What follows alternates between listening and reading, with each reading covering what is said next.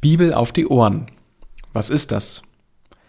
Ich bin davon überzeugt, dass die Bibel kein normales Buch wie jedes andere ist, sondern das Buch, durch das Gott zu uns Menschen spricht.